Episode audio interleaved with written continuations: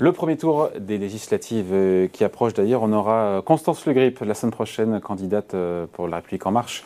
Et également pour la NUPES, on aura Aurélie Trouvé qui sera avec nous la semaine prochaine. en fonction des résultats, on sait que évidemment, c'est notamment la retraite, un dossier important, cette réforme des retraites, avec d'un côté cette promesse de Jean-Luc Mélenchon, on le sait bien, d'un retour à 60 ans, mmh. avec 40 années de cotisation, et côté Emmanuel Macron, même si c'est un peu fluctuant, on a compris que ce serait 64 ou 65 ans. Bonjour Laurent. Bonjour David.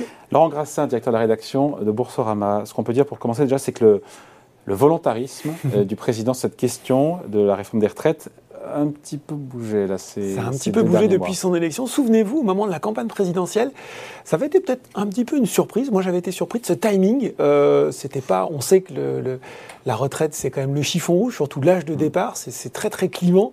Et euh, en campagne, Emmanuel Macron avait dit, bah voilà, effectivement, travailler sur ce report de l'âge de la retraite à 65 ans.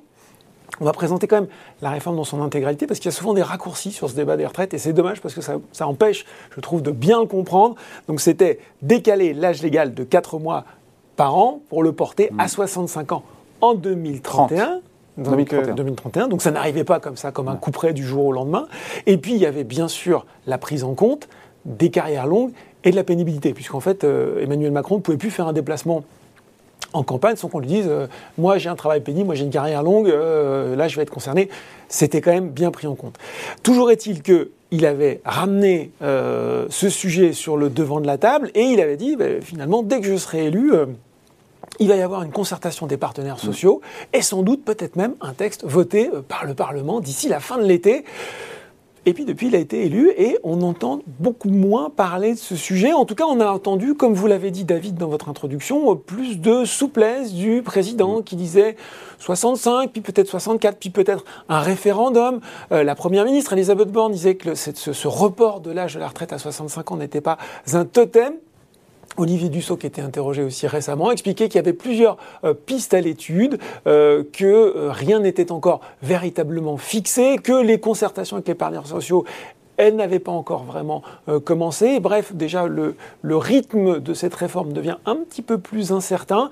Et puis, il y a cette idée, finalement, que on a cette réforme Touraine qui a été votée en 2014, qui fait qu'on est censé cotiser un trimestre de plus, je crois, c'est tous les trois ans euh, pour arriver à prendre sa retraite euh, à taux plein et pourquoi pas finalement accélérer un peu le rythme de cette réforme pour temporiser un petit peu. On voit bien que la séquence, elle est passée très clairement au pouvoir d'achat, à l'inflation, et que ce sujet des retraites sur le gouvernement, c'est moins une priorité que ça ne l'a été. On, fera réagir évidemment demain mm. Philippe Martinez, qui sera à votre place, secrétaire général euh, de la CGT, pour savoir ce qu'il en pense de mm. ces de se bouger de la part euh, du gouvernement. Ce qu'on entend aussi sur ce report de l'âge légal, euh, Laurent, c'est cette intervention, c'était hier sur Sud Radio, euh, de Frédéric Souillot, mhm. c'est le nouveau patron de Force ouvrière, on l'invitera évidemment pour qu'il vienne nous voir ici sur Boursorama.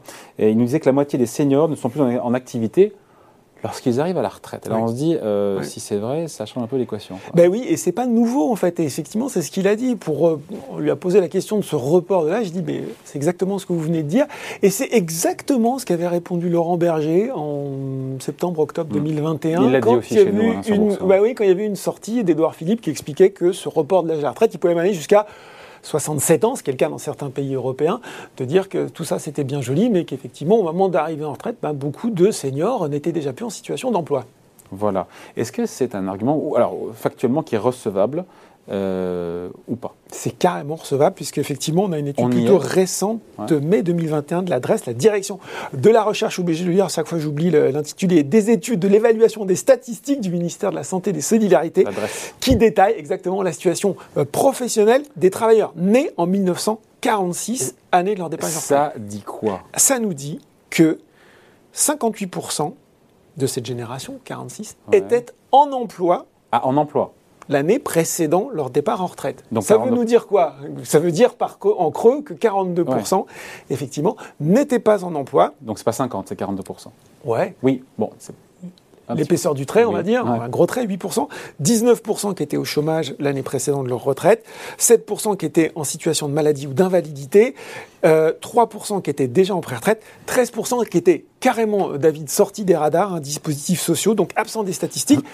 Si on cumule tout ça, on a 42%. Donc on peut dire que, grosso modo, pour faire simple, 1 sur 2, c'est pas délirant et c'est même assez vrai. Et ça nous pose sur un autre problème dont on n'a pas du tout assez parlé, c'est le chômage de très longue durée des seniors. Les seniors, hein, 55-64 ans au sens de l'INSEE, euh, chômage de très longue durée, c'est 24 mois sur 27 sans activité. Et ben voilà, aujourd'hui, plus de la moitié des demandeurs d'emploi de très longue durée ont plus de 50 ans et plus d'un sur 5, 60 ans et plus, avec une logique derrière typiquement, qu'on connaît bien dans les entreprises, si on est en difficulté, si on a des soucis, ben, on va peut-être écrémer, c'est terrible à dire, oui, oui, mais les gens qui ont des rémunérations euh, qui sont un peu plus âgées, qui ont des rémunérations un petit peu plus élevées, il faut voir quand même qu'au troisième trimestre 2021, la durée euh, d'inscription des demandeurs d'emploi de 55 ans et plus, c'était 771 jours contre 349, tous âges confondus. Et je ne vous parle même pas, David, des seniors qui sont en CDD, en temps partiel, parfois contraints, et donc euh, qui n'ont pas forcément le type d'emploi dont ils souhaiteraient bénéficier. Mais il le sait, le président de la République, tout ça, non? Oui, il le sait, parce que c'est quand même un petit peu l'éléphant au milieu du couloir. Et en fait, ce qu'il expliquait, c'était de dire qu'en fait, plus votre âge légal de départ à la retraite est précoce, plus finalement les entreprises vont en tenir compte dans leur recrutement. En gros, c'est pas quand on écoute le président, c'est pas tellement votre âge qui fait euh, qu'on va vous employer ou pas, mais votre proximité avec votre âge mmh. potentiel de départ en. Et donc si on décale... voilà, et que si on décale, bah, finalement, ça posera moins de problèmes. C'est ce qu'on a vu hein, au travers des différentes réformes des retraites. En, reportant l'âge légal, on a reporté aussi euh, l'âge effectif de départ à la retraite. Exactement. On peut être convaincu, mais pas totalement. Ah mais pas totalement. Euh, vous avez raison, de facto, l'âge d'emploi des 55-64 ans, toujours d'une senior, il a augmenté, il est passé de 37% en 2003. Et même l'âge moyen de départ réel effectif voilà. a augmenté. Oui, oui, puisqu'on sait qu'aujourd'hui on est, on est au-dessus de 62. Il est désormais ce taux d'emploi des seniors à plus de 56% en 2021, selon la DARES, cette fois-ci, soyons précis. Il n'est pas la Bresse. voilà, ceci dit, ceci dit, David, il reste nettement inférieur à la tranche d'âge qui précède. Hein, euh, en 2020, le taux d'emploi des 50, des 50, 54 ans, il dépassait lui les 80%. Donc on voit quand même qu'il y a quand même un phénomène de décrochage assez marqué. Et puis qu'au sein de cette catégorie des seniors, il y a de grosses disparités. Bah oui, parce que finalement, le taux d'emploi des jeune senior 55, 59, il est plutôt élevé, il a euh, bien augmenté, il a 73% en 2020, ça nous classe parmi les meilleurs en Europe, ça il faut le savoir. Mais c'est après. Par contre, voilà, proportion des seniors de 60 à 64, là c'est beaucoup moins bien, c'est 33% et 7,5% seulement, c'est un peu plus normal pour les 65-69 ans. Ça veut dire que finalement, malgré euh, cette évolution du départ en retraite, on voit bien qu'aujourd'hui, la situation d'emploi des seniors et des, et des, seniors seniors, si je puis dire, reste problématique en France. Pourtant, il y a des dispositifs qui existent pour améliorer le taux d'emploi des seniors. Il y a, il y a des dispositifs, il y en a pas mal. On peut en citer quelques-uns. C'est des, des, seniors, parcours emploi compétences, chacun avec, euh, avec euh, on pourrait parler du contrat de professionnalisation, le CDI inclusion. donc oui, il y a des dispositifs avec plus ou moins de succès.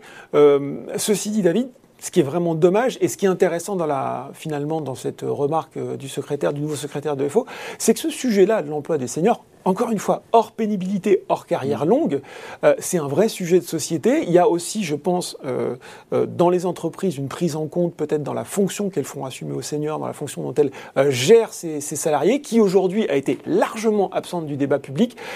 c'est quand même assez ennuyeux que d'un côté, on nous promette un, retour de l'âge à la retraite, voilà, et tout va aller mieux, et de l'autre, finalement, on nous parle de report d'âge de retraite, mais sans en tirer complètement les conséquences pour dire... OK, si les gens travaillent plus longtemps, ceux qui le peuvent, encore une fois, soyons précis, comment on réinvente leur rôle au sein de l'entreprise et comment on fait pour qu'ils restent en emploi le plus longtemps possible. Finalement, ça nous concerne nous, ça concerne nos enfants, et c'est dommage que ce débat des retraites soit ultra politisé et qu'on passe à côté de ces sujets fondamentaux. en tout cas, le gouvernement qui est moins pressé sur cette réforme des retraites. Voilà, c'est moins, c'est moins, euh, c'est moins le sujet d'actualité. On y verra sans doute un petit peu plus clair après le deuxième tour des Après le second tour. Merci beaucoup, Laurent. Merci, David. Salut.